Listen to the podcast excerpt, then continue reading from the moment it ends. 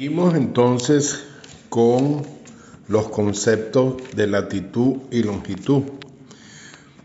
Tenemos entonces sobre la Tierra que cualquier punto que se ubica allí está referenciado por un paralelo y la intersección con un meridiano.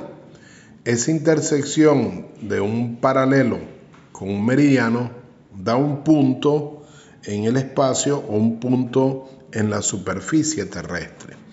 Ese punto está definido por dos variables conocidas como latitud y longitud. Fíjense que la latitud y la longitud entonces vendría a ser la confluencia del corte de esos dos puntos, un meridiano y un paralelo. Ahora bien, ¿qué sería la latitud?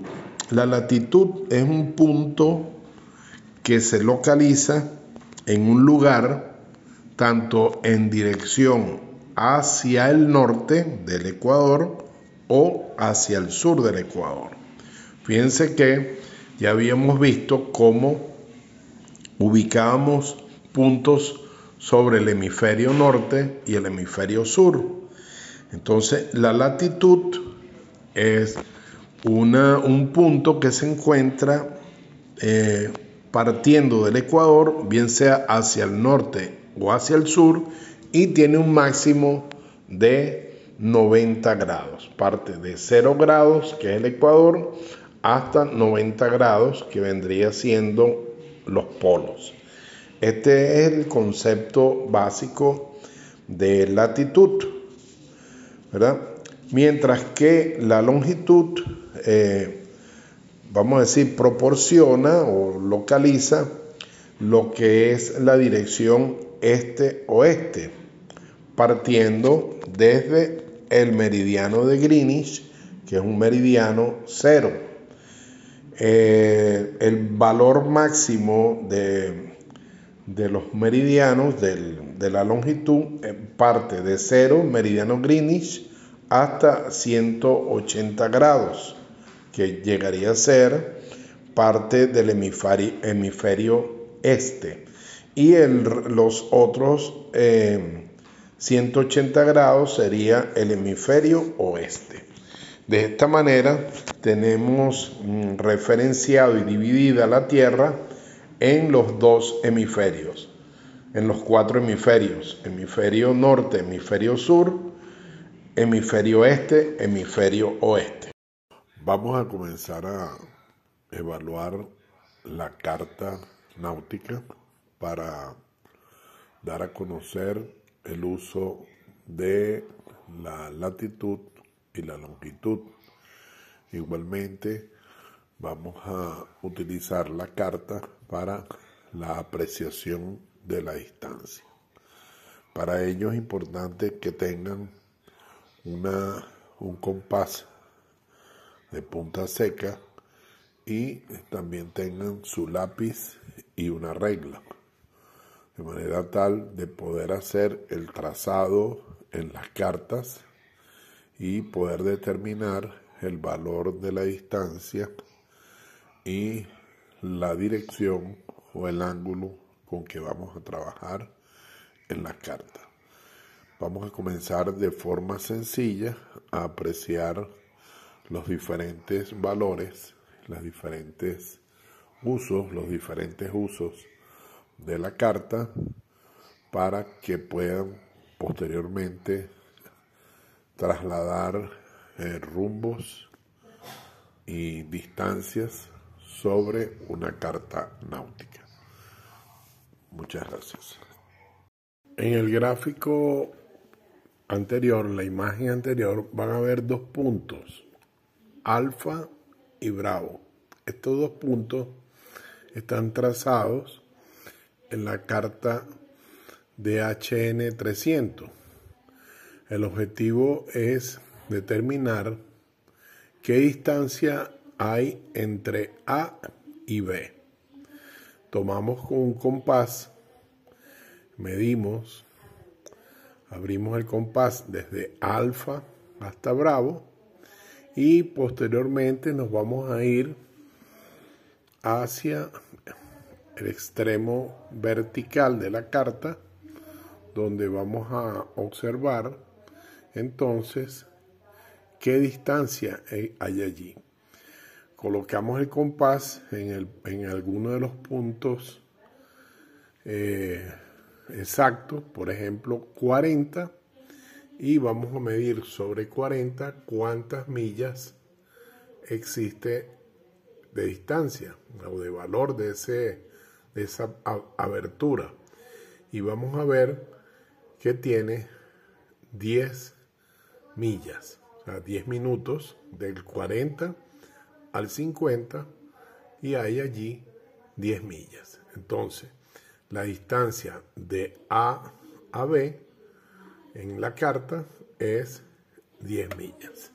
De esta manera se determina la distancia sobre la carta.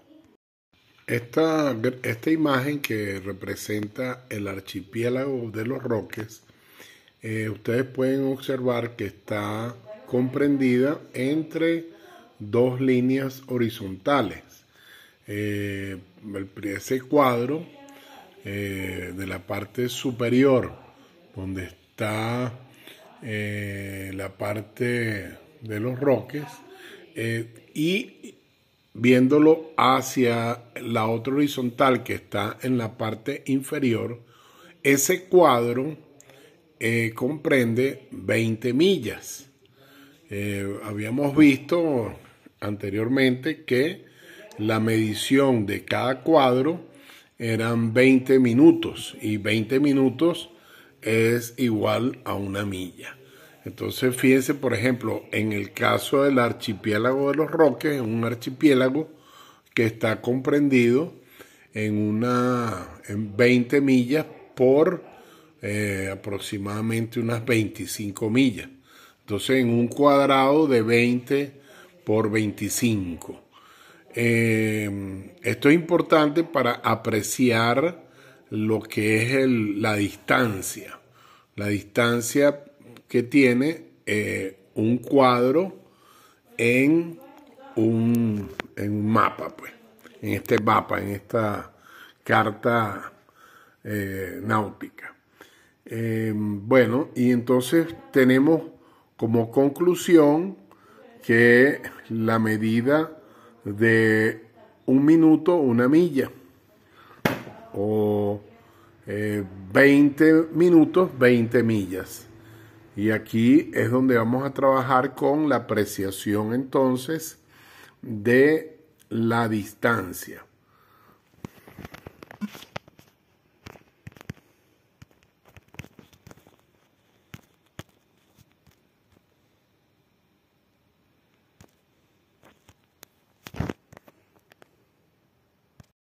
Bueno, pueden haber observado entonces eh, la carta que tiene en la línea vertical los cuadros de 20 millas y que representa en esa dirección la, lo que es la latitud.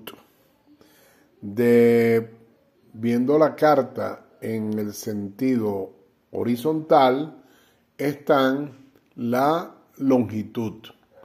Entonces, para una medida particular, un cruce de latitud y longitud, vamos a hallar entonces el valor nominal de acuerdo a la carta.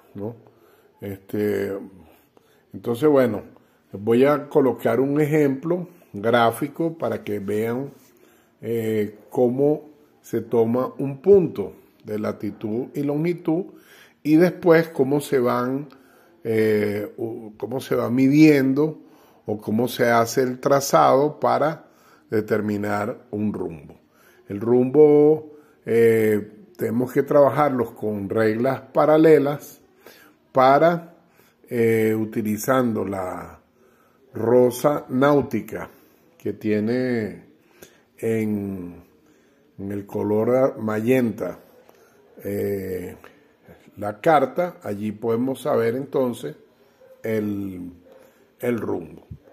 Ahora, bien, como las cartas de papel han desaparecido, ya para este año no debemos tener cartas de papel a bordo, entonces trabajamos con la escala, la escala del radar, eh, vemos en, un radar, vemos cuál es la escala que tiene en ese momento, generalmente la escala de navegación se presenta en grupos de a 20, 40, 60 millas. Eh, cuando usted ve el, la, el PPI, la pantalla de, del radar, va a ver que todo el máximo barrido de esa pantalla, en el caso que sean 60 millas, pues lo que usted va a ver está en 60 millas. Lo que está a la mitad estará en 30. Lo que está a la mitad de esa mitad estará en 15 millas. Y bueno, este, vamos a ver entonces el recorrido en una navegación costera, eh, partiendo desde, por ejemplo, los Caracas, y aquí vamos a utilizar eh, la carta para mostrarle desde los Caracas hasta eh, Cabo Codera, para que vean esa identificación de la costa y allí lo pueden cruzar con Google Meet, con Google Maps, ¿ok? Google Maps. Gracias.